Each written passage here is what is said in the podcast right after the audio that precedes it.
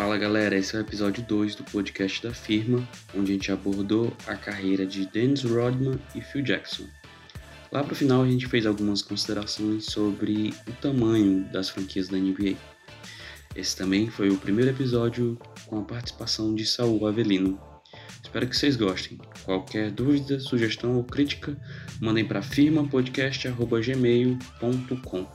É isso. Valeu, aproveita o episódio.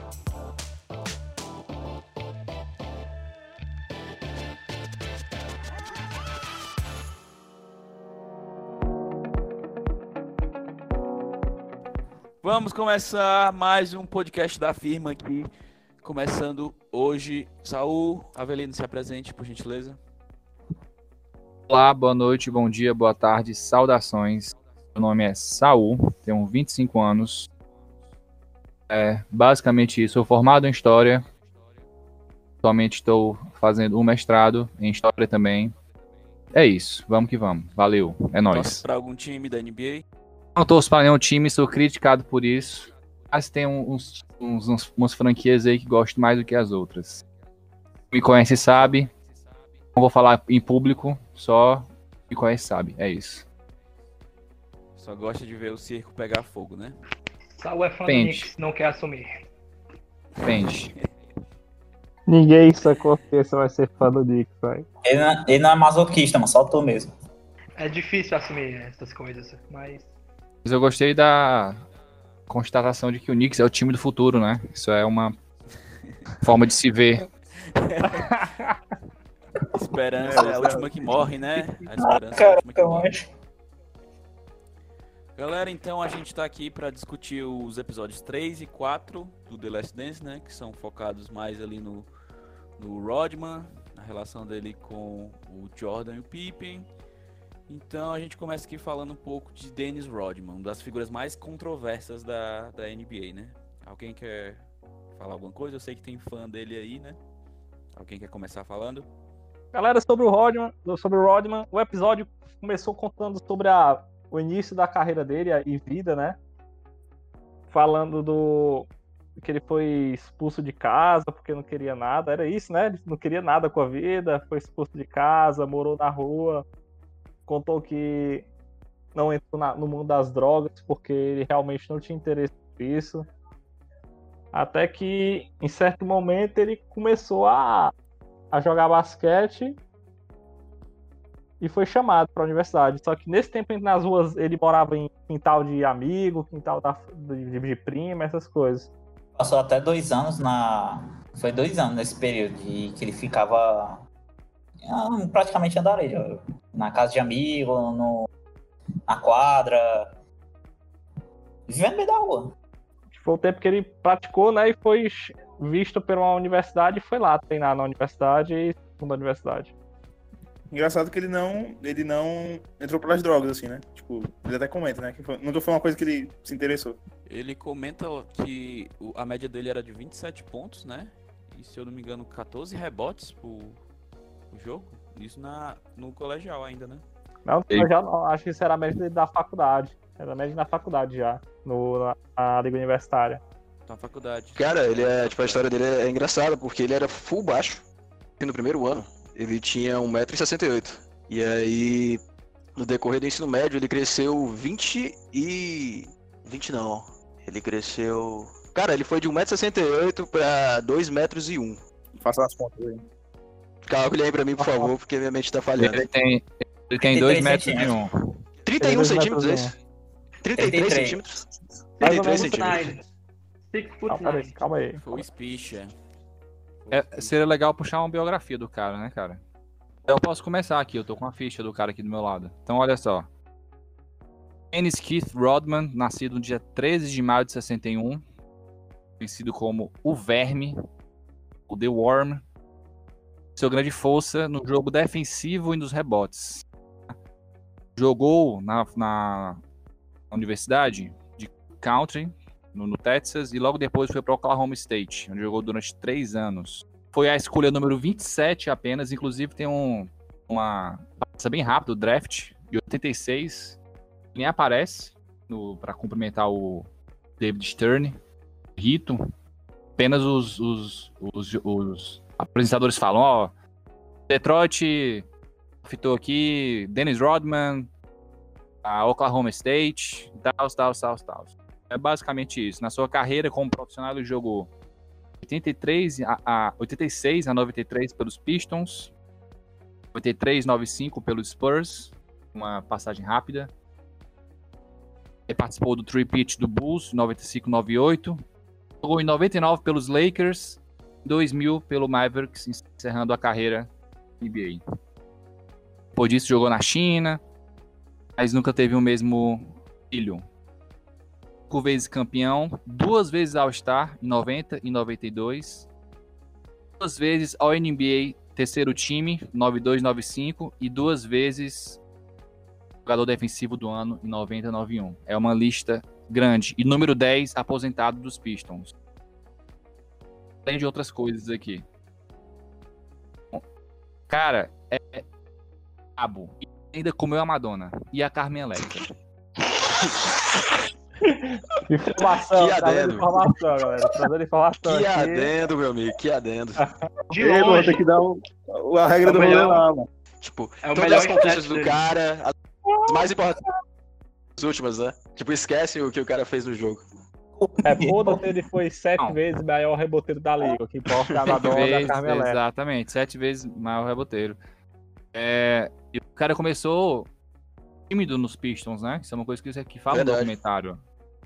Uhum. Ele era, e, e- e é uma coisa muito interessante também que você percebe uma mudança até de personalidade dele, porque não tinha fama de bad boy e de ruaceiro na quadra na faculdade no começo dos Pistons. Era um novato, Verdade. bem, bem ingênuo. A Zaya Thomas fala isso no começo do, Sim, sim, ele fala que é muito Comentário. ingênuo, cara, é muito ingênuo. é. E aí ele vai aprendendo as manhas, né? Porque quando você entra um time que tem Isaiah Thomas, Bill Lambia descendo a cotovelada em todo mundo, jogando de máscara, Correto.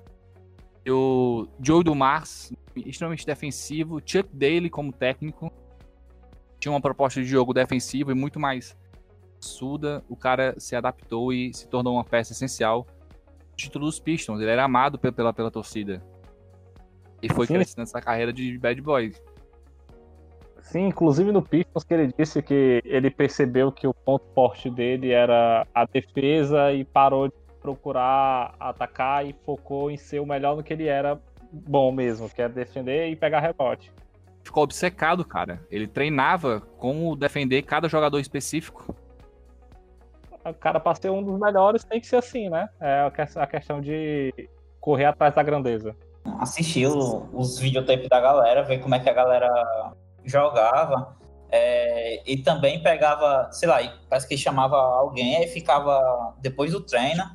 É tipo, ah, se a bola bater aqui, vai pra cá. Se a bola bater aqui, É. não, Isso. a gente vai pra. Vai passar. Exatamente. Ele ficava, ele ficava de madrugada, tipo, meio que simulando os arremessos dos outros jogadores, assim.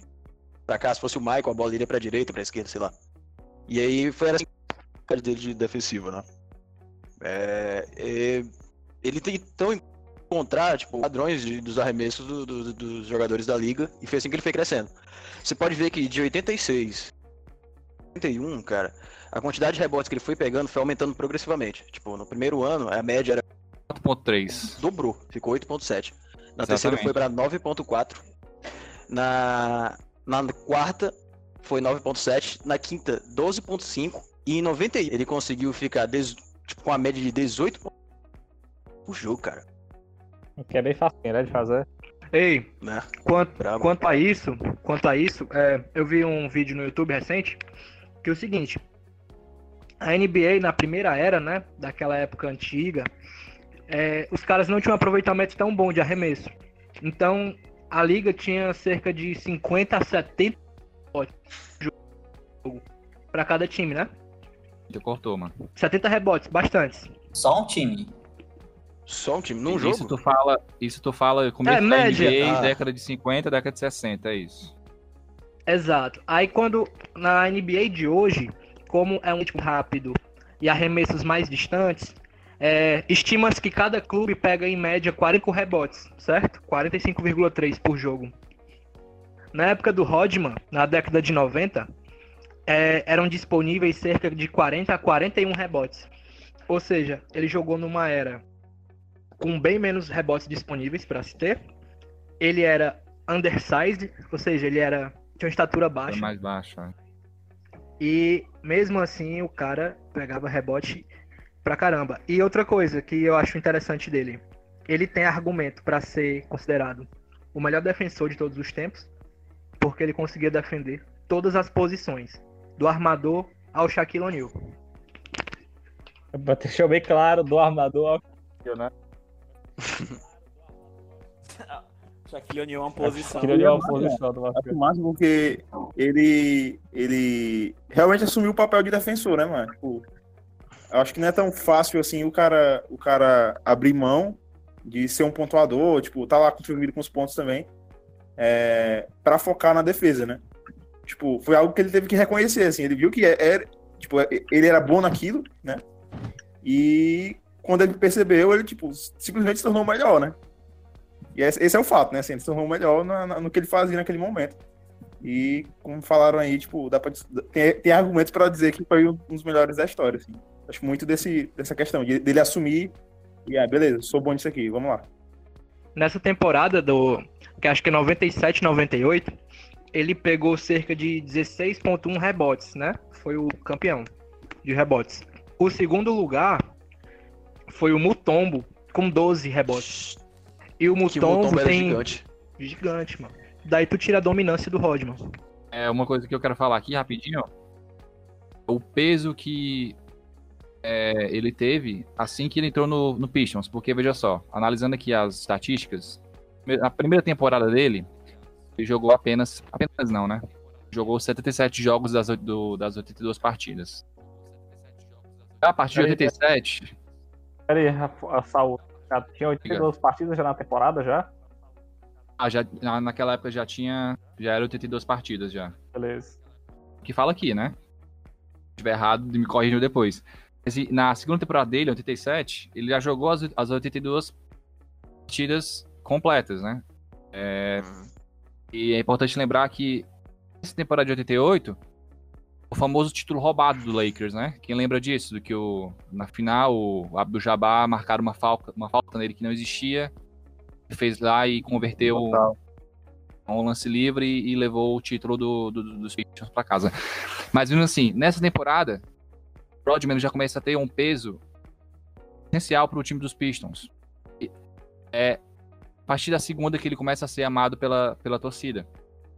E isso dura até 91, né?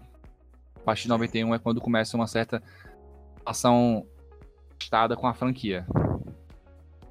É porque também 91 foi, tipo, um- o ponto final daquele Pistons, daquele Foi rebuild, né?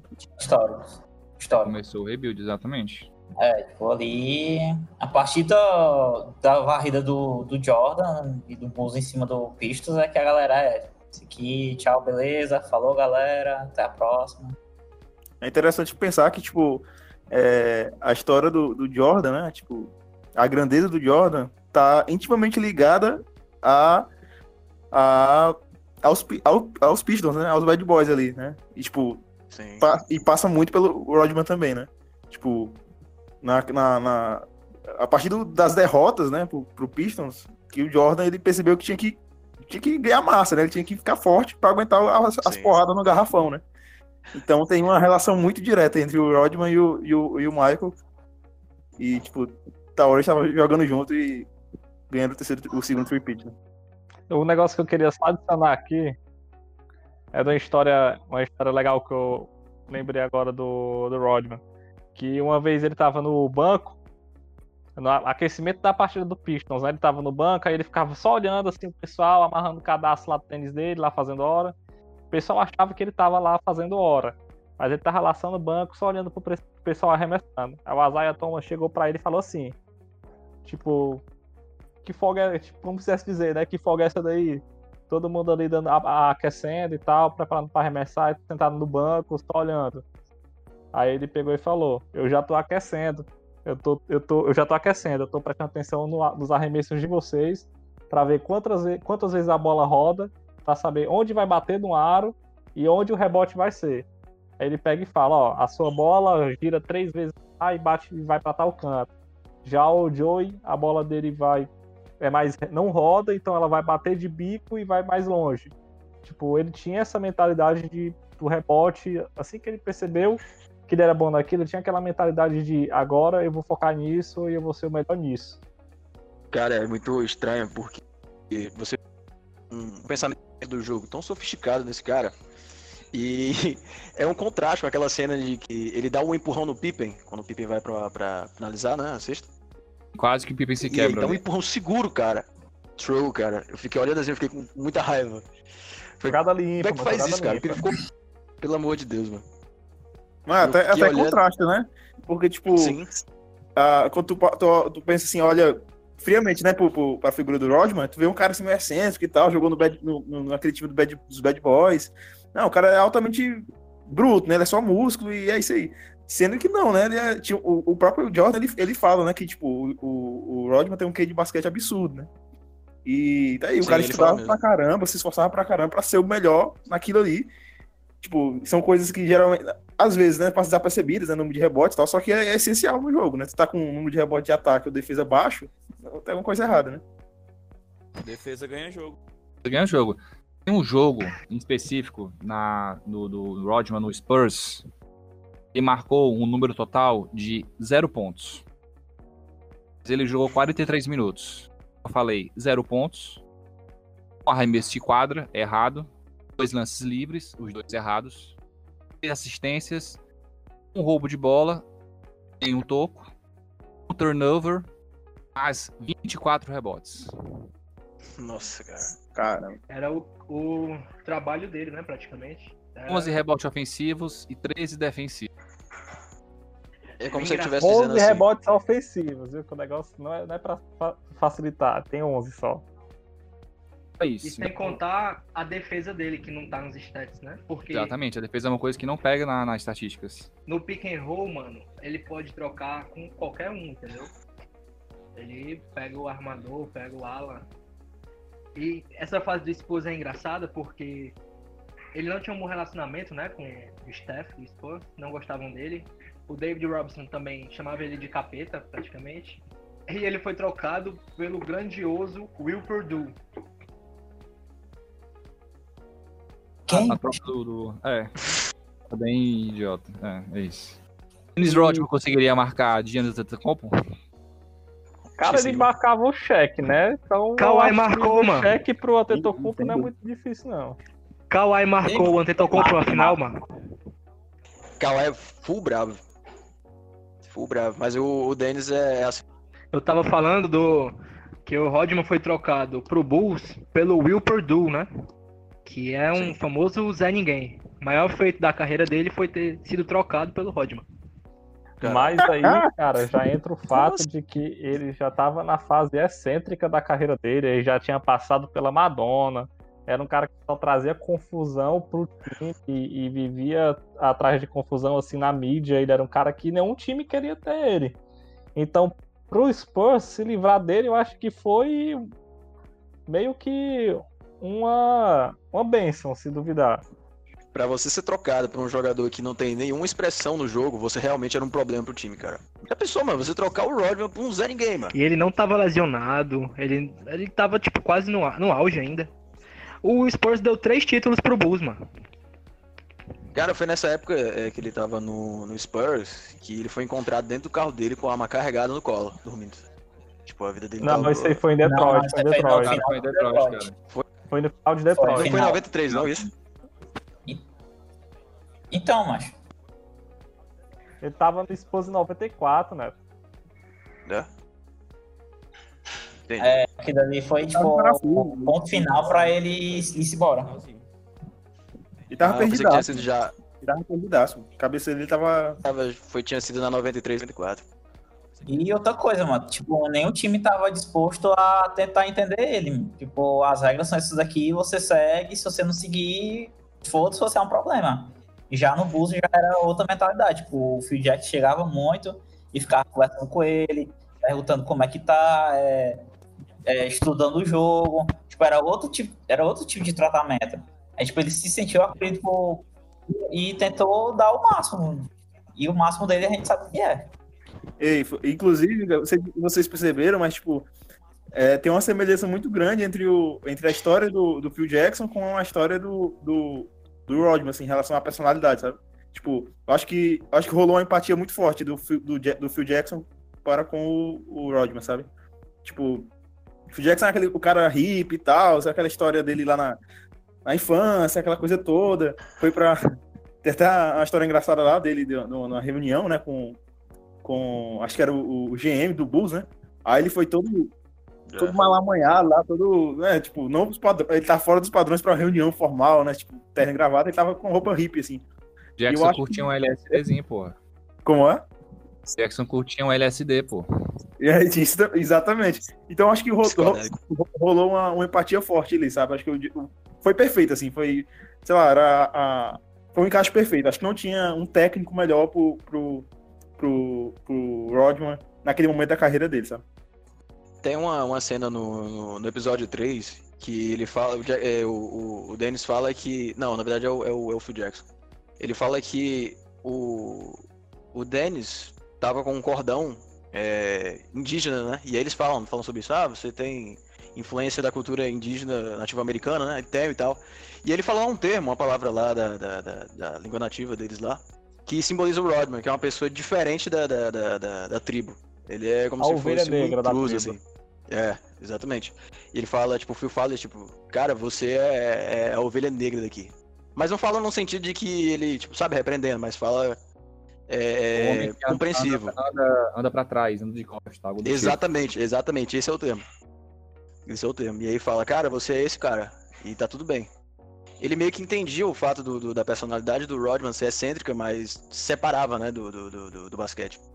Ele sabia. O Michael também fala que ele podia ser maluco, tipo, ele podia gostar de farrear, ele podia fazer todas as loucuras. Mas uma vez dentro do, da concentração, dentro do, time, ele era uma outra pessoa completamente diferente. Ele era totalmente compenetrado com o jogo, ele estudava o jogo. Outra passagem do, outra cena da- da- da- do, do episódio 3, em que o Michael chega e é depois que ele vai buscar o Rodman, né? Depois da- da- da- das 88 horas lá que ele tava zoando lá em Las Vegas. E aí o Phil manda fazer um exercício lá indiano de corrida, né? E aí manda ele, ele manda o- o Steve Kerr correr na frente e todo mundo acompanhar, né? Só que todo mundo pensava, tipo, que o que conversando com o Steve Kerr e fazendo ele correr devagarinho, né? Ia ficar todo safe, porque tava todo mundo cansado, né? Sem paciência.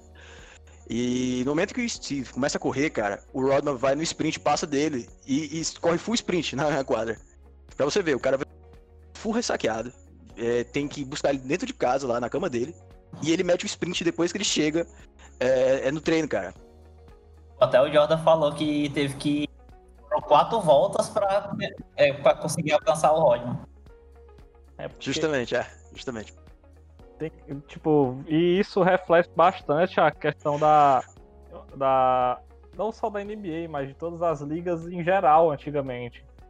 Ah, não há dúvidas de que o Rodman era um cara problemático, era um cara que tinha seus problemas pessoais e que tinha a sua excentricidade, que usava a excentricidade pra tipo, é, se expressar e, e tentar mascarar o que ele sentia. Querendo ou não, de certa forma, po- pode se interpretar isso assim. E, e não é à toa que foi o que a Madonna falou pra ele, né? Que ele não tinha que se adaptar, ao- uma coisa assim, não tinha que se adaptar ao mundo, ele que tinha que impor seus limites ao mundo. Uma coisa que a Madonna influenciou muito nele, que foi o que começou essa excentricidade dele, né? E sim, voltando ao tempo, o potencial é que ele reflete muito a questão de todas as ligas antigamente, da questão do acompanhamento psicológico e de entender o psicológico do jogador, coisa que não havia. Não, não há dúvidas de que o Rodman, quando estava motivado, queria e estava se entendendo, estava bem com a equipe técnica, com o time, ele ia dar os 100%, os 150% dele, ia, ia pegar, podia zerar a partida, mas ia pegar 20 a 25 rebotes, ia fazer absurdo, ia pegar, ia marcar aquele cara, aquele cara não ia marcar nem mais dois pontos em cima dele. Ele ia destruir o jogo de forma defensiva, mas para isso precisava que alguém entendesse ele, entendesse os problemas dele, entendesse as necessidades dele. Coisa que a liga naquela época não estava disposta a fazer. E o Phil Jackson foi o único cara que pensou assim, pô, eu acho que eu consigo faz... entender esse cara e fazer ele jogar pra gente e fazer o nosso time ser o o melhor com ele. E ele ser o melhor para o nosso time. Porque basicamente as ligas eles queriam o atleta, mas não queriam entender o atleta. Tipo, foda-se o problema que ele tinha fora de quadra, ele tinha que chegar lá, dar o melhor dele e foda-se, tchau, vai pra casa, basicamente. Uhum. Acho que a gente podia falar também de, de- de- do papel que ele teve no time quando o, o Scott tava fora, né? Tava, sei lá, machucado e, e discutindo com, com, com o time, né? Ele meio que Sim, sim, tentou. Ele meio que tentou cobrir a brecha, né, o espaço que era ocupado antes pelo Pippen, e gostava muito de que o Michael precisasse dele e confiasse nele. Tanto é que ele ficou um pouco triste quando o Scott voltou. e pediu a folga dele. Sim. Sim, galera, só voltando aqui, tirando é, as palavras do, do próprio Rodman, né? Tem uma hora que ele fala, cara, que basquete pra ele é um jogo simples, né? É, quando você tá confinado dentro daquele espaço. Pra ele o que complicava era quando ele saía e tinha que enfrentar a mídia, enfrentar o mundo externo, né?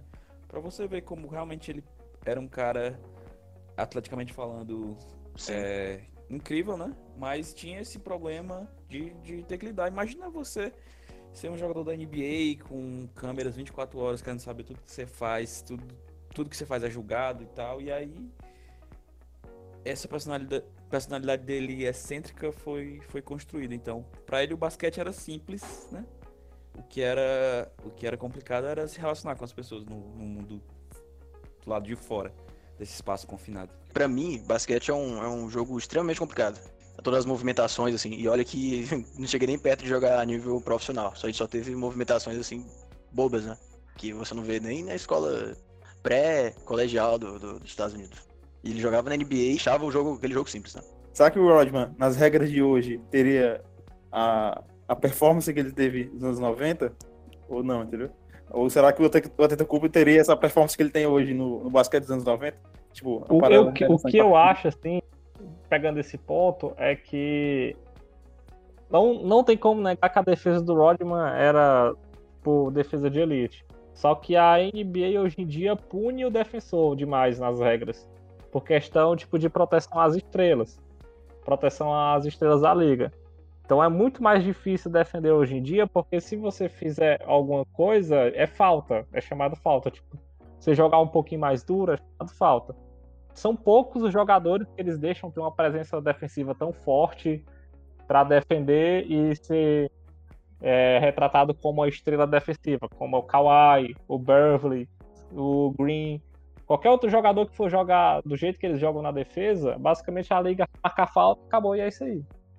Eu acho que essa pergunta do Davi foi excelente, muito interessante. Eu, o que eu penso, primeiro, quando tu vai analisar, comparar um jogador de uma era com outra era, tu tem que imaginar ele se desenvolvendo na era que tu quer comparar. Então, tu não pode pegar o Jordan, o, o Rodman da década de 90 e colocar ele nessa época de hoje. Tu tem que imaginar ele saindo do college nessa época, entendeu?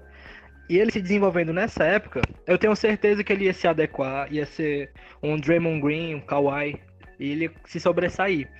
E, e do que eu falei dos rebotes, nessa época da liga, tem mais rebotes disponíveis do que na década de 90.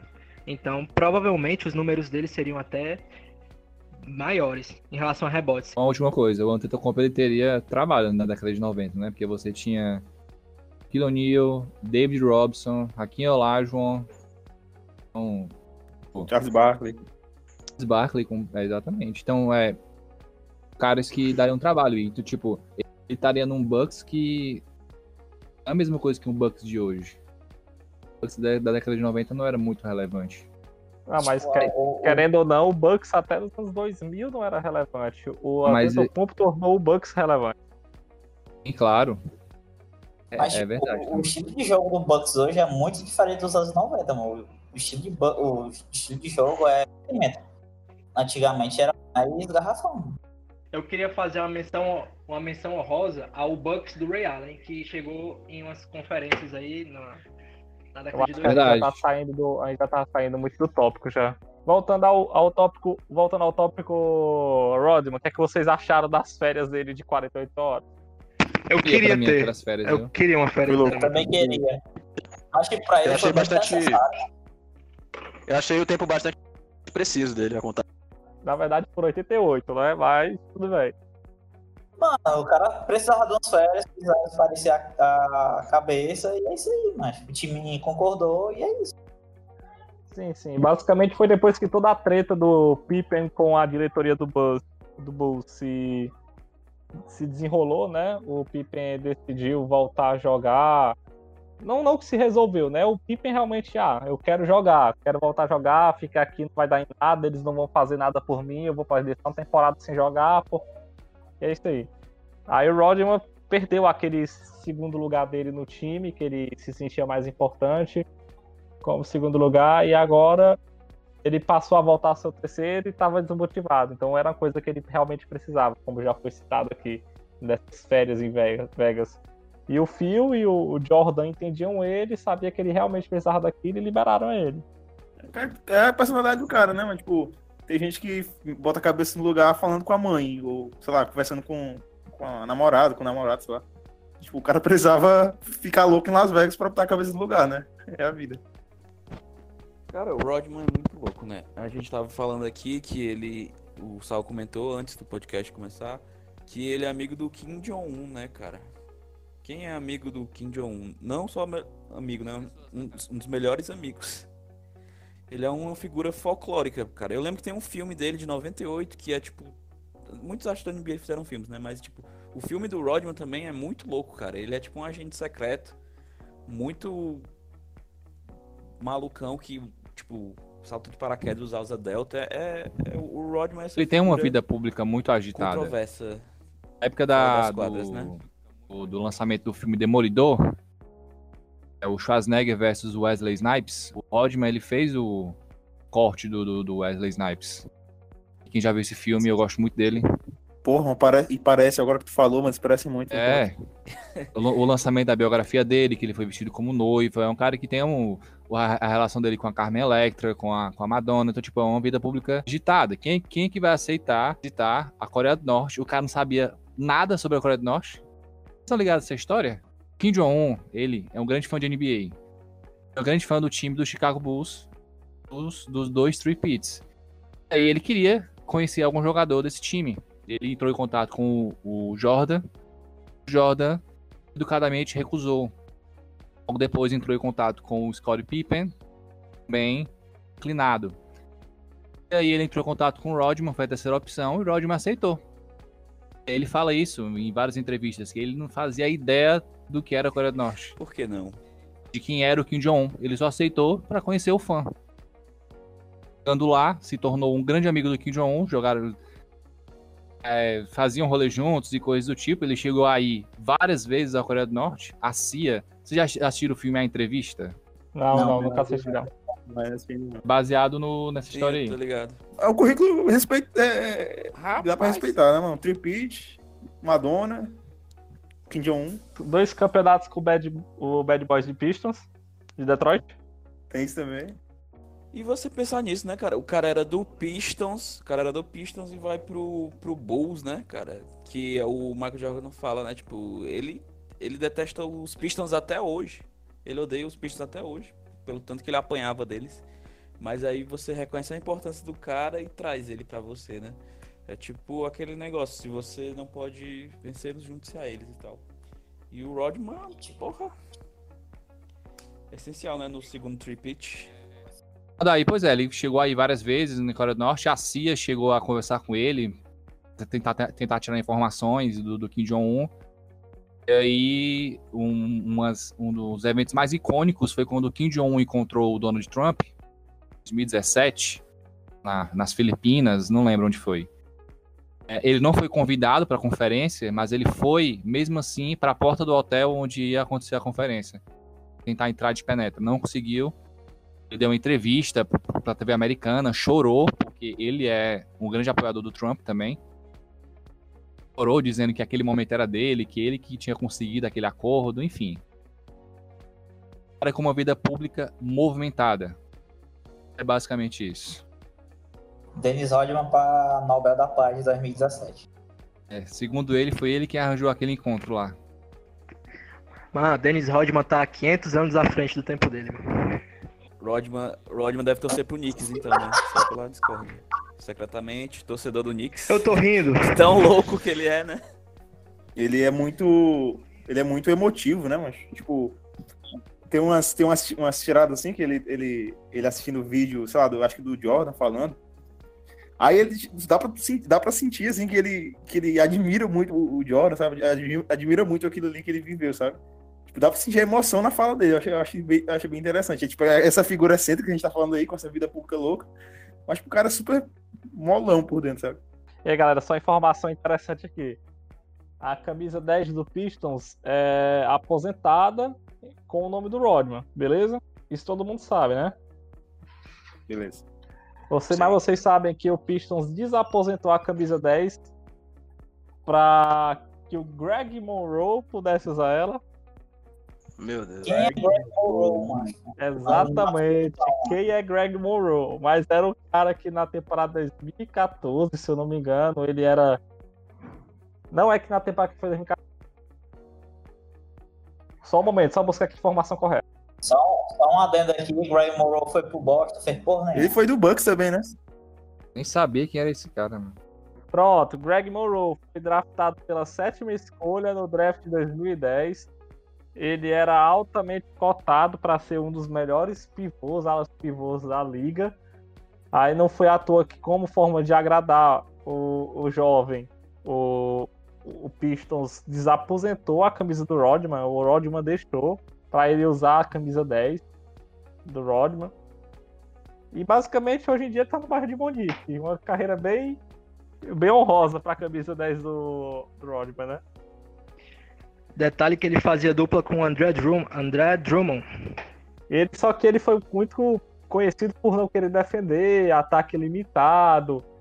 Preguiçoso, Foi mano. Dava saiu abuso do- pelo- Era jogo. preguiçoso em quadra. O Pistons trocou ele pelo. Aí o Pistons terminou o contrato com ele, aí ele foi pro Bucks, aí do Bucks também não rendeu. Aí do Bucks foi pro Boston, também não rendeu. Aí foi pro Toronto, também não rendeu. Basicamente é um cara que foi muito promissor a início, só que a falta de não sei, de ética, de atleticismo, não sei o que dizer, mas a, fática, a falta de profissionalismo tornou ele um cara irrelevante. Mas a posição que ele melhor rendia era no banco de reservas. Daí tu tira, meu amigo. Mas acho que tem. Acho que é, é muito fora já da, da discussão. Mas eu acho que pra essa geração mais nova aí, mano, falta o medo de. de tu. O medo que o Pippen teve ao assinar aquele contrato de sete anos e ganhar pouco, sabe? Tipo, essa galera hoje tem certeza que vai ganhar alguns milhões aí, tipo, tá tudo bem. O Pippen não tinha essa certeza e, tipo, ele teve que batalhar muito e para se valorizar, sabe? Eu acho que vale até um outro pode um, um outro firma cash aí pro, pro futuro aí. Acho que a gente já falou bastante do Rodman e a gente tem que começar a falar de um ponto bastante importante que foi o Phil Jackson, né? Que no Rodman, o Rodman não foi o que ele foi no, no, no Bulls se não fosse pelo Phil Jackson. E antes do Phil Jackson, acho que é mais válido a gente falar do, do treinador anterior, que é o Doug Collins, que foi até retratado no quarto episódio do, do The Last Dance. Ei, Carlos, mas Phil é abreviação de quê? Phil Anselmo. Ah, o tu falou pouco, mas falou merda. mano. Philip, Philip Douglas Jackson.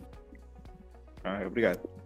O Doug Collins foi o técnico que veio pra, pra dar um gás pro Bulls.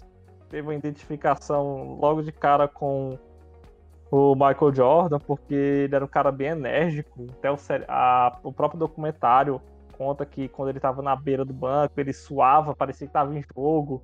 E meio que o Jordan respeitava aquilo nele, dele ser um cara que chegava, suava, dava o gás como se fosse um jogador, e cada partida para ele ele só vencer.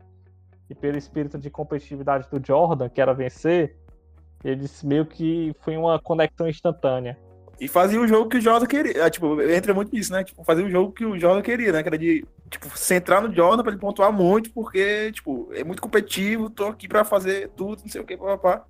né? Foi até uma luta depois, futuramente, né? Posteriormente, na verdade, o Jordan mudar, esse, mudar essa, essa mentalidade dele, né? Isso é um ponto importante que o Davi adicionou, porque, porque a- o próprio. O, o Jordan vinha daquela temporada em que ele tava com raiva, que não, nunca passou essa raiva com a direção, porque a direção queria perder. Tipo, não é que a direção queria perder, a direção não queria que ele jogasse, porque ele tinha medo de se podia se machucar, e pra ele isso não era. que o objetivo principal era vencer, ir pros playoffs sempre, e etc. E vinha desse desgaste, tipo, de a, a direção não querer que o time vencesse na cabeça do Jordan. E ele bota um técnico logo em sequência, um, um técnico focado em vencer, pro Jordan ter essa. Essa meio que. É um, é um bom tempo, um time bem fe- perfeito. Um técnico pra dar aquela. a casar com a mentalidade do Jordan e dizer, ó, a diretoria aqui do clube tá com o mesmo sentimento que você tá. Eu ouvi Kobe. Cara, assim, o Collins, ele viu logo, como todo ser humano com um raciocínio lógico saudável, ele viu que o Michael Jordan era o melhor que existia, né? Palestra, né? É, o, ele viu que o Jordan era muito bom, excelente, e aí ele fez o, o- esquema pro, pro Jordan ser, florescer né, o jogo dele. E sob a tutela do Collins, ele foi MVP, foi defensor do ano, então não é à toa que o Jordan é, lembra com carinho do, do Doug Collins. Só que assim, o esquema do Douglas era, era, tipo, era feito pra, pra bola ir pro Jordan. Vai, tem que. Falta 15 segundos, tá perdendo por dois pontos, a bola vai pra quem? Pro Jordan. Foi. Ele. Ele não tentava colocar os. envolver os outros jogadores do time na, nas jogadas. E o foco do ataque era só o Jordan. Isso que foi um dos grandes uma das grandes causas de ele ser demitido depois. Que tanto o Phil Jackson entrou e antes do Phil Jackson entrar, tava tendo um conflito entre o Doug Collins e o assistente técnico dele, que foi o grande. It's Winter. é, O Winter. que foi o, o, cri- o criador do triângulo ofensivo. Ele falava. Ele vinha. Ele vinha lá e tipo, falava, cara, o triângulo ofensivo e tal, vamos usar. E aí o, o Doug sempre ignorava, então. Ficava zangado. Até baniu ele do, do, do, do banco, né? Deixava ele lá no cantinho anotando as coisas. Sim, é ele, ele falava, é tipo, os, falar pro Jordan, Jordan, você tem que passar a bola pro, pro seu, pros seus companheiros. Aí, nesse conflito aí, ele foi jo- botar de, Sim, de lado, sim. aí no final da temporada o Doug Collins foi cortado. O, o assistente técnico dele tinha, que foi o, o idealizador do triângulo, né? Ele acreditava que a posse de bola tinha que ser em conjunto e que o Collins não jogava o basquete certo, que ele estava vencendo, mas que não ia, nunca ia conseguir um objetivo maior, que é ganhar uma, uma- um título de conferência, um título da NBA com esse, esse, esse jogo individualista e centrado no Jordan. E ele sempre falava isso. E, realmente, como o Coice disse, ele foi bem colocado de lado pelo técnico e o que gerou atrito com a direção, porque a direção apostava no sistema ofensivo do, do, do assistente, eu esqueci o nome dele. Winter. Ah, é, ele tinha esse sistema e a direção acreditava. E no, e no. E o Phil Jackson também acreditava nele. Não foi à toa que o Jackson se tornou o, o, o coach depois. Até tem uma frase interessante quando, quando o GM do, do Bulls foi falar, foi apresentar o Phil Jackson como novo treinador. Aí o, os jornalistas perguntaram: é, Phil Jackson, você já conversou com o Jordan? Aí ele disse: falei. Falei que parabéns, Michael Jordan, a gente vai ser campeão. Foi em 91 que eles ganharam pela primeira vez, que ele passou sete anos tentando. né? Sim. Foi? Pois é. 91. Ele tá lá jogando e tal. E chega nos minutos finais. é, acho que é no último quarto, né? E aí ele tá concentrando muita bola e tal. E ele vai pro banco. O Phil vem e fala, cara, Sim. tem alguém livre? Aí ele fala, tem, tem o John Paxton. Acho que é esse, John Paxton. É o Joe E Paxson. aí. Paxson, perdão. Paxson. Tô misturando dois sobrenomes ao mesmo tempo. E ele, ah, o John tá livre. O Paxson tá livre. Passa a bola pra ele. E aí ele vai lá e mete uma porrada de pontos. Tipo, ele acerta. Porrada de cesta. E aí eles ganham. É engraçado porque é notório, né, mas tipo, o pessoal. Aí a, a defesa dobrando no, no Jordan, tipo, o cara livre lá na, na linha. É, ele até fala, né, que ele passa a primeira e vamos ver se vai dar certo, né? Aí ele aceitou, é, agora eu vou fazer isso de novo. Tipo, ele foi meio relutante, mas ele aceitou que tinha que passar a bola. Eu acho que ele terminou aquela, aquele último jogo do, contra o Los Angeles Lakers, acho que terminou com 18 pontos, se eu não me engano, o Paxson. E, e no, nos minutos finais só deu ele. O Jordan tentava filtrar e pensava, o pessoal fechava a marcação dele, ele só olhava assim pro lado, passava pra ele e bumba. Macho, e nesse momento aí, mano, eu acho que foi, foi assim, foi a virada de chave pra, pra grandeza do, do Jordan, sabe? Tipo, em termos de, de título, enfim, em todo o resto, assim. Porque, tipo, ele, ele realmente se tocou, né? Ele teve que se tocar que, que o time ganharia títulos, né? Ele sozinho não conseguiria, não conseguiria é, é, ele ganha fazer essa história, assim, né? individuais, né? Exatamente, Sozinho. exatamente. Foi até uma, uma, uma coisa. Essa semana eu tava conversando com, com o pessoal da, lá da empresa, cara, sobre, sobre aspectos de liderança, né? E, tipo, é, o, o, o Jordan, ele tinha muito essa questão do individualismo e tal, foi cultivando ao longo do tempo. O técnico passado, né, como foi comentado aí, tipo, era um cara que, que cultivava isso, né, do, de bola no Jordan, ele que decide, não sei o que, papapá. E sendo que ele não ganhou, ganhou o título, né? Tipo, o Bulls não ganhava títulos, né? E, tipo, quando ele passou a trabalhar em equipe, passou a, a, a, a trabalhar com os outros caras também, aí vieram os, os títulos, né?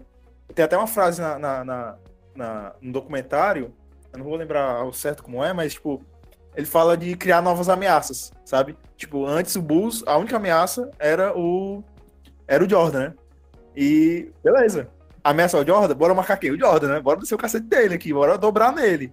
E a partir, de, a partir dessa nova metodologia de, de, de trabalho, né, onde o, ti- o time todo se comporta como um time, assim, né? Todo mundo joga por todo mundo, criaram, criaram-se novas ameaças, né? Então aí, aí pronto. Era exatamente isso que eu ia falar agora. O triângulo ofensivo chegou justamente para ir contra as regras do Jordan dos Pistons. Veja só, você tem uma estratégia de, de jogo que a bola é carregada na mão de um só jogador, tudo que o time tem que fazer para counterar é evitar que ele suba, que nem algum jogador do Pistons falou, não lembro agora. A gente vai evitar com que ele me voe. Foi essa forma. E se ele subir, e essa parte que ele subir, a gente vai jogar ele no chão. Exatamente. Aí. Então, esse tipo de estratégia, a estratégia do- dos Pistons, as Jordan Rules, matavam a forma de jogar dos Bulls, que era focado no Jordan. Veja só. Quando você começa a adotar um estilo de jogo mais coletivo, onde os jogadores têm é, os seus momentos é, de brilhar, tem um, um peso um pouco mais equalitário, você evita com que o time vá lá tire a sua vitória por o Jordan, por exemplo. Veja só. É aí que a gente entra também no papel. É, Isso é uma coisa muito interessante do documentário. Foi Krauser, cara. Vilão ou herói? Debate. Veja só. É importante citar que o Krauser, ele via o triângulo ofensivo da mesma forma que o Ted Swinter também via o triângulo ofensivo como uma forma de você evitar o estilo de jogo dos Pistons, por exemplo.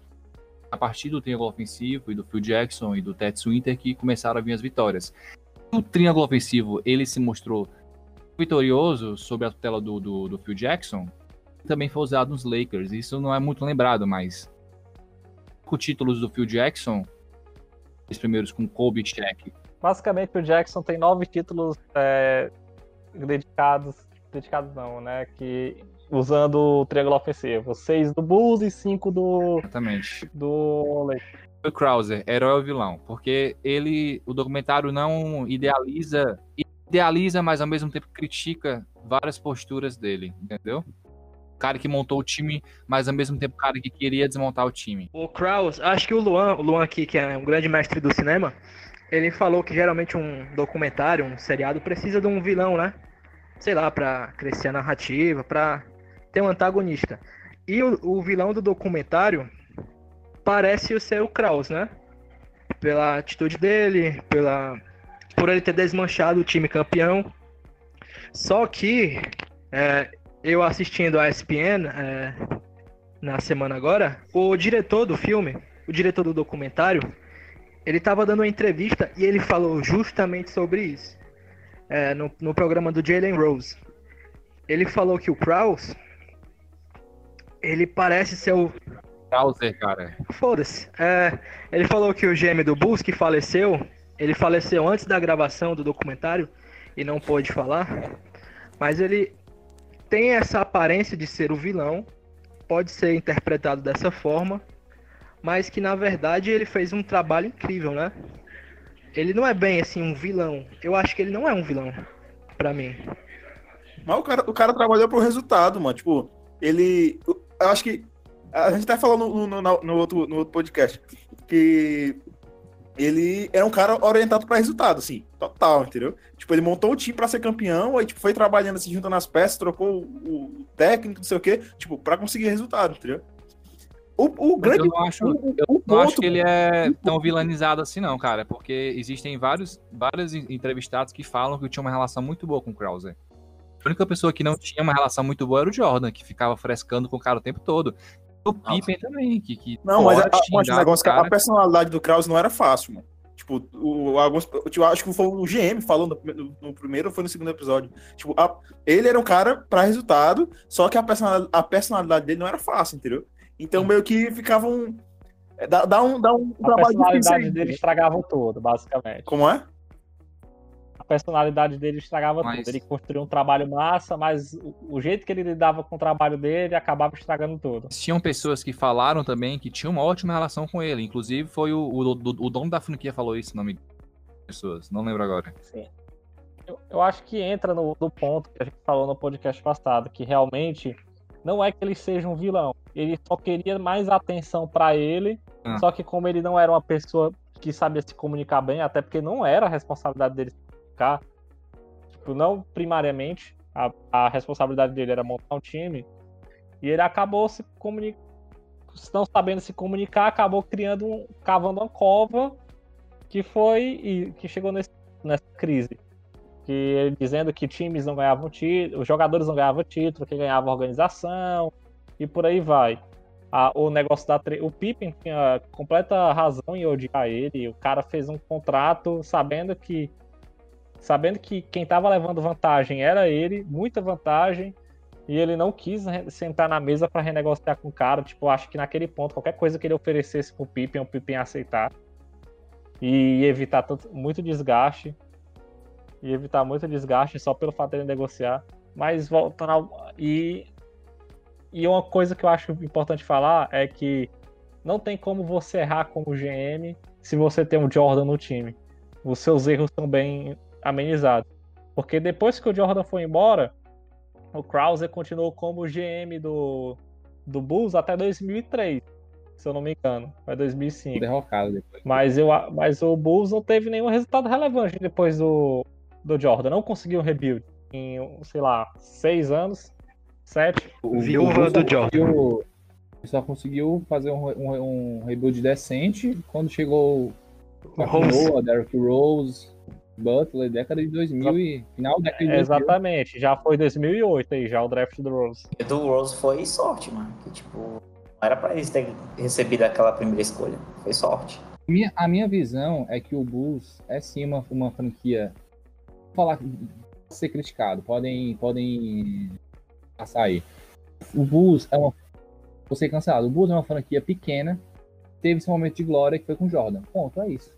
É isso aí, concordo. Desculpa, desculpa falar, entendeu? Mas é, é a verdade. O Bulls não é o Lakers, não é um Celtics da vida.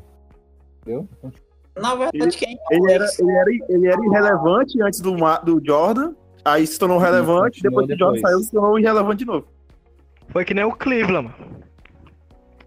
Pronto, outro. é, o O Mavs também. Que nem o Dallas. Eu já Mas ia aí- falar. Eu já ia falar. Mas aí, cara, é, entra a questão da franquia ser pequena ou não, mas ela ser bem administrada ou não.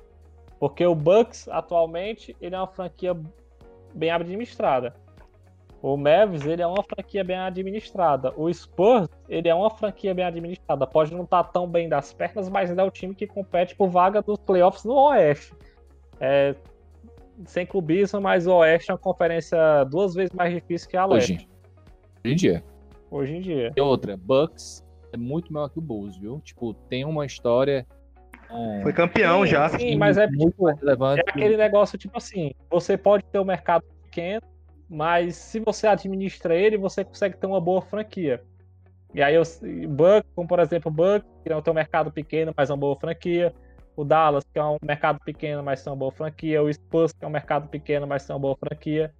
Não tem como se comparar com um Boston, um, um Lakers, um Warriors da Califórnia, etc., que são times da Califórnia que tem um mercado gigantesco, mas e, e conseguem ser bons times. Ou então se comparar com o Knicks, que é um maior mercado da NBA, mas o time é uma piada, é, serve para ser piada. É. Cara, sobre os times pequenos, é. Uma piada hoje, mais- né? Porque o Knicks é um, por exemplo, o Knicks é uma franquia maior que o Bulls. Eu acho isso. Quem falar de Knicks Não, agora vai lá tomar o o tiro. É. Parou! Ó, galera, é, falando aqui, tranquilo, é, sobre os times pequenos, é, na, na, ESPN, na ESPN se fala muito o seguinte, qual é a glória de um time pequeno? Pegar uma- um superstar, pegar um Paul George no Indiana, pegar um LeBron no Cavs, um Anthony Davis no Pelicans. Qual é a dificuldade?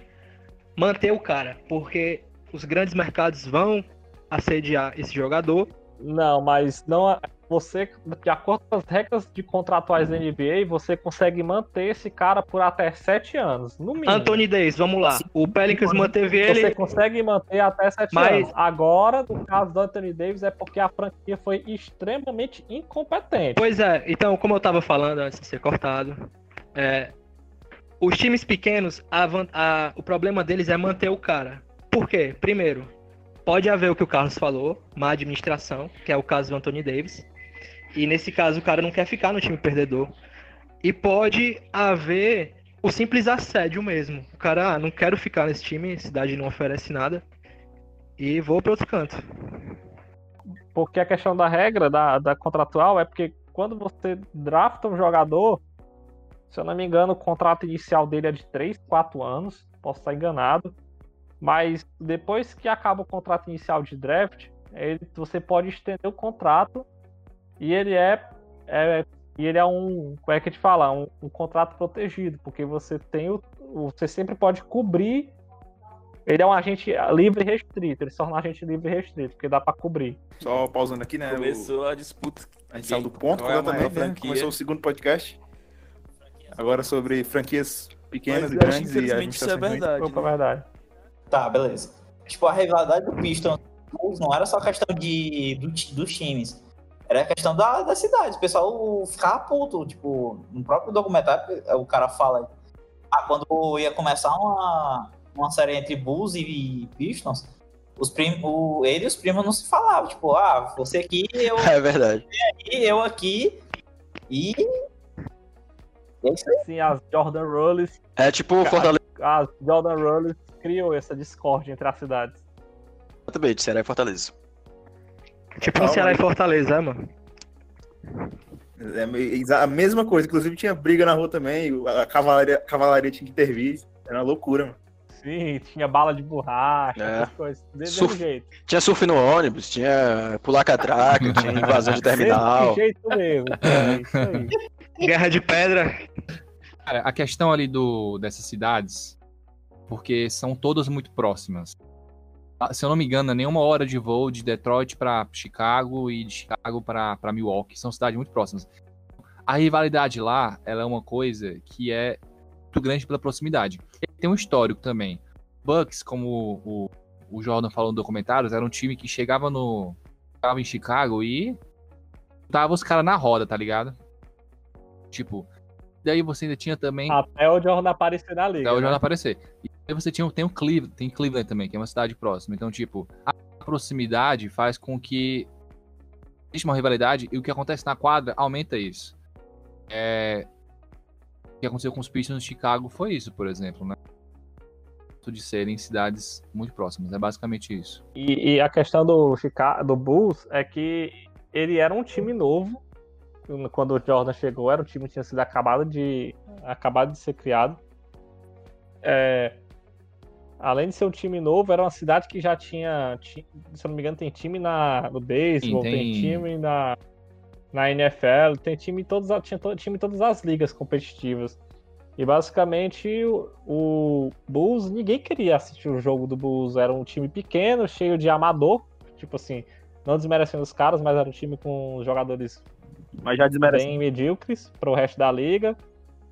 E o, Bull, e o ponto de virada do Bulls foi, o primeiro ponto de virada foi o Jordan e o segundo ponto de virada foi a chegada do Pippen e o terceiro foi o Phil Jackson com as com o triângulo ofensivo, que alavancou um time tipo medíocre, um time pe- peque- um time irrelevante no cenário para duas vezes tricampeão seguido.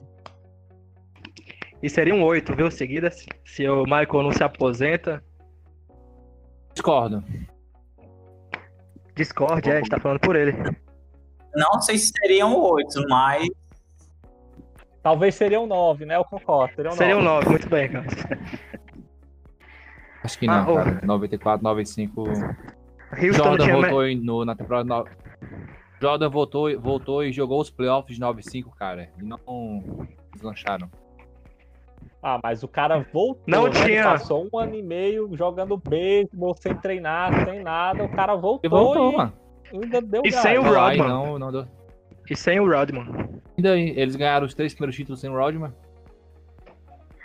Mas ele O tava. Horace Grant, né? Mas o, o Michael tava no. tava no auge, assim. Ele parou dois anos, mano. Não, vocês também. Não, peraí, peraí, peraí.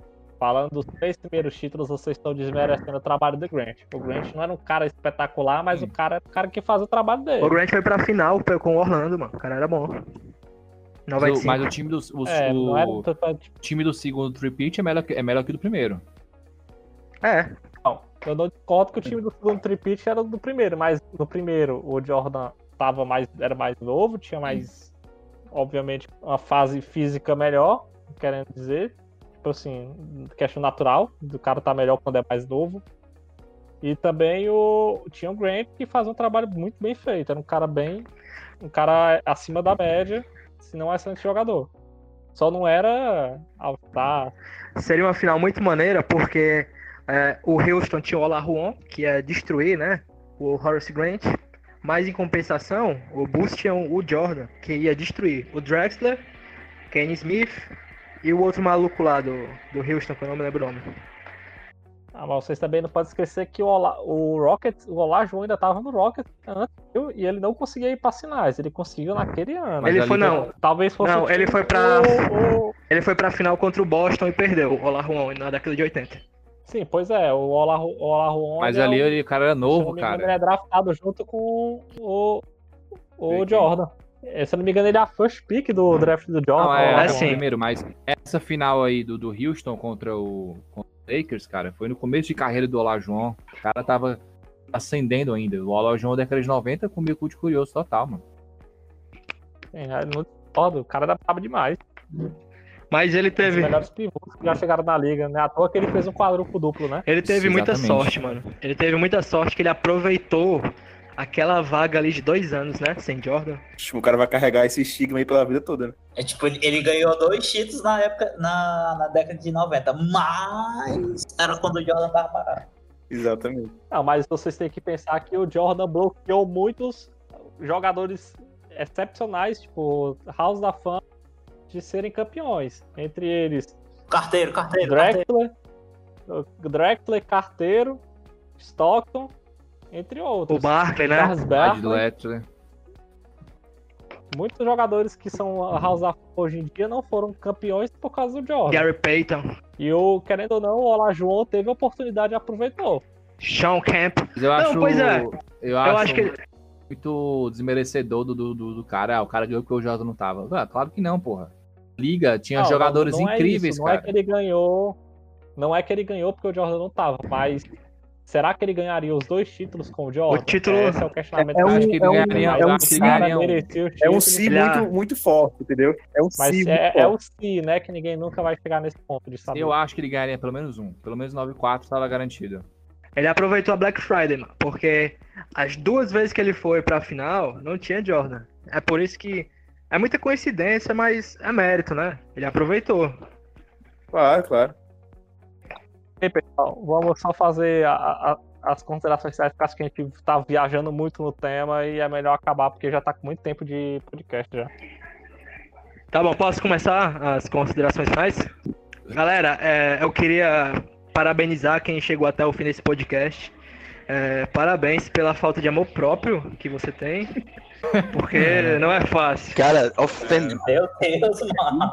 Meu Deus, no ano passado o cara ofendendo. Vamos, não vamos ofender os ouvintes. Cara, pelo amor de Deus. Eu espero que não seja cortado, é, porque, né, a Constituição ela me dá essa liberdade. Eu vou cortar o áudio Aqui é o ditadura, foda-se, não é, é tu que edita. Porra, mano, perdi o fio da meada, vocês me interromperam. Perdeu a vez, vai, próximo. Bem, eu vou falar então. O o Rodman, ele podia ter dado mais pra mim. Ele foi um ótimo jogador, mas se ele largasse um pouco essa vida de festas e tal, eu acho que ele poderia ter, ter feito bem mais. E no caso do Phil, eu acho que ele foi revolucionário no, no- no basquete dele. Tipo, a forma como ele orquestrou o, o triângulo ofensivo mudou muito do- do- do- da história do jogo. E é isso. Até a própria, o próprio jeito dele, da visão dele de ver basquete, ele trazia coisas de outras culturas para para dentro da organização, essas coisas. Sim. E pra terminar, eu queria falar algo muito importante, que é Nike, o meu tênis rasgou. Manda aí um tênis do Jamal pra mim. Muito obrigado. A Nike não sabe nem quem é Jamal, mano. Muito menos quem é Carmelo, mano. É, acho que. eu concordo assim, com o Neto, acho que o Rodman podia ter. Assim, né? Não desmerecendo, né? Tipo, o cara tem cinco títulos, né? É um absurdo, assim, já. Mas talvez ele tivesse conseguido mais um. Escolado pelo menos mais um, assim, se. Se. Não se ele tivesse mudado, assim, porque não é a personalidade dele, né? Tipo, não tem como culpar ele, assim, mas, tipo, se tivesse tido oportunidade de ter um Phil Jackson na vida dele como, como ele teve, assim, no Bulls, sabe? Tipo, tivesse uma comissão técnica, sei lá, um time assim que conseguisse entender o jeito dele e tal. Porque, tipo, o cara é uma máquina, né, mano? Era só dar uma missão pra ele e que ele ia lá cumprir, né? E. Porque ele vence, vence, vence. Eu acho muito, eu acho muito triste o final do- da carreira dele. Ele foi jogar na Finlândia, e na China, sei lá. Ou na um China. lugar sem tra- é. Foi, mas total, mano. Total. Mano, tá aí, você falar assim, ele, ele passou pelo Spurs, o Spurs tinha o Dennis, tinha o. o. o. o Robson, né, mano? Robson. Tipo, olha que garrafão é esse aí, mano, entendeu? Tipo, O Almirante. É, você dava pra, dava, um, dava alguma coisa, entendeu? Só que, tipo, não se, não se encaixou lá e tal, enfim. Mas. Jogou com o outros- Nowitzki também no Dallas. Caramba, aí. É, Novites Galeto, início de carreira também. Exatamente. E ele jogou no Cinza. Lakers também. Inclusive, eu acho que ele jogou, eu acho que na temporada do Dallas, ele jogou 14 partidas, eu acho que foi o time que ele menos jogou. É muito poucas, jogou muitas poucas partidas em Dallas. Primeira primeira temporada do, do, do Novitz que ele fez o total de pontos que o IFCE fez no campeonato nordestino. Mano, pra que falar do UFC, é, Jogou mano? total. Pra quê? Ninguém sabe disso, não, que, que o VFC fez no Relax. Só, fa- só fazer aí. Jesus o- amado. As minhas considerações aqui finais, galera. É, esse ep- os episódios 3 e 4 deixaram bem claro que o Jordan, mesmo sendo Jordan, sendo isso, todo esse mito que a gente conhece, ele não teria o mesmo sucesso se não fosse por ter é, uma equipe bastante competente e um dos melhores, melhores no que faziam. E segundo, pelo técnico que ele teve e pela maturidade que ele teve para entender, mesmo ele sendo Jordan, que ele não podia fazer tudo e que ele tinha que aceitar que o time também tinha que fazer alguma coisa e que ele não era o melhor em tudo. E que o Pippen e que ele podia dar espaço para os outros jogadores do time fazer, desempenhar sua função e ele focar no que ele era melhor, que era pontuar e defender, como o Pippen mesmo disse. E, e foi bastante importante esse- essa compreensão dele, porque ele deixou de ser um, um jogador que ganha prêmios individuais para um jogador que começou a ganhar títulos coletivos, que era o título de conferência e título da NBA. Massa. Brabo. É, eu quero falar aqui minhas considerações finais. São três pontos, basicamente. De novo, mano, as considerações Novo, finais. É porque mano. eu- Já falou uma vez, mano. fazer três considerações finais. Eu considero muito, cara. O problema é porque esse infeliz fica frescando, mano, as considerações. Ele só lembra depois. Mano, o Raul começa a falar, eu já pensei que vai refrescar, mano. Ah, deixa eu fazer aqui minha, minhas considerações rápidas. Tu vai me. Tu vai. Como é? Que, mano, Foi, o Calma. Tem preferência porque ele não fez. Tu já fez duas. Já. Eu vou deixar. Eu vou deixar, pode ir. Pronto, agora foi. Ah, tipo, as minhas considerações finais é que o Bulls não seria o Bulls se, a gente, se não tivesse o Pistons pra levar o pessoal ao, ao máximo de, de desgaste e o pessoal dar o máximo pra tentar superar esse desafio. E, Concordo, concordo. e também a, a aquisição do Phil Jackson foi um, um ponto que fac- facilitou não, mas que foi muito importante para a conquista dos dois títulos. E é isso. Eu acho que. Falado aí que o, o Rodman teria sido melhor se ele fosse tão farreiro e tal. Não acho tanto isso, não, porque eu acho que o, o cara ele ter os seus momentos de, de equilibrar sua vida profissional com o pessoal, o que faz ele de quadra, no caso do Rodman aqui, por exemplo, né? Outro, Não, Salvo, Salvo, não é que foi isso que foi dito. Ah, cara, você vai me que foi dito é que. Não, pô, é só pra tu não falar uma coisa que não foi dita, mano. Sei. É porque o que foi dito é que se tivesse uma equipe antes que entendesse o Rodman do jeito que o Phil Jackson entendeu, ele seria mais vitorioso, É. entendeu?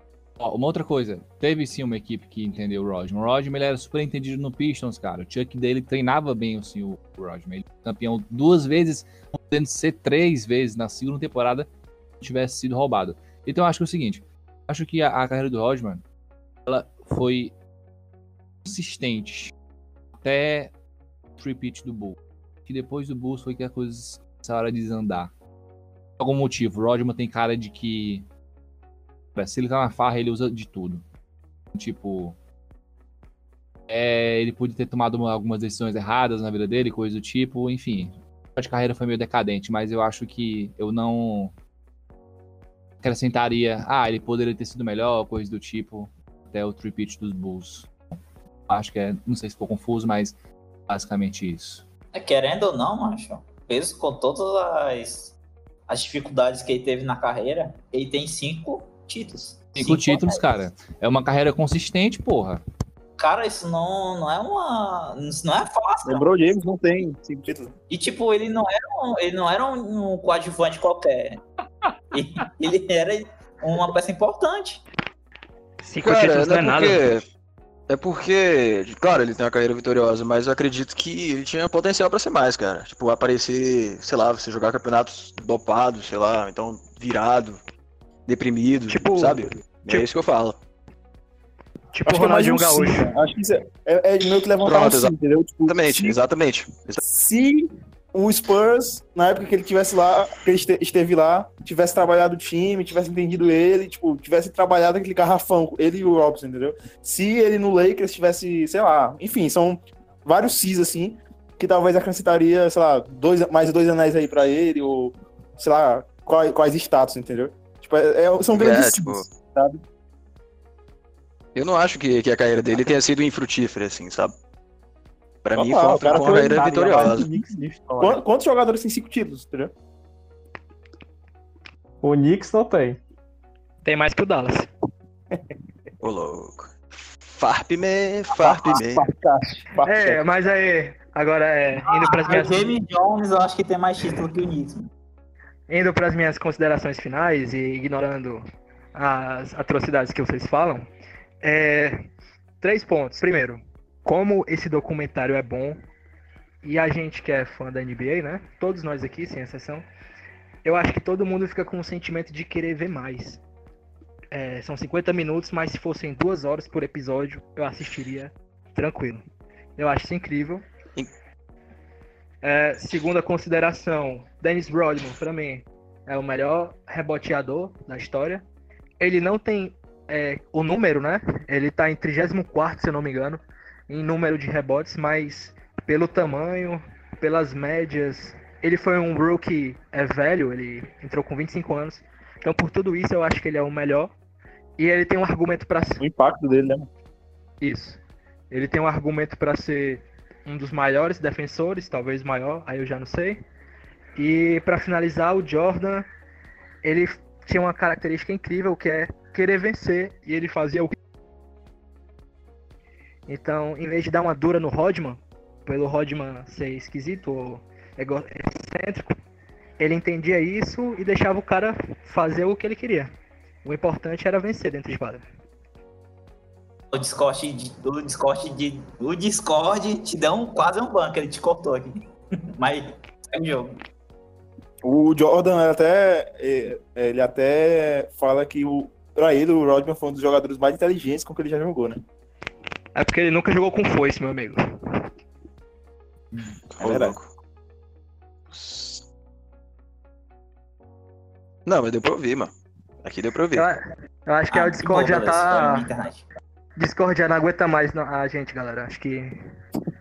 Cara, se, se tem alguém que irritou o Discord, esse alguém é tu, mano. Ei, mas tu tava Sério, mano. Tu tava falando, tava silenciado. Não, cara, minha consideração é essa. Rodman foi esse cara controverso da NBA. Eu acho interessante acompanhar a história dele. Sobre o que se ele poderia ser mais ou não, isso a gente não tem como saber realmente. A gente tem os fatos, né?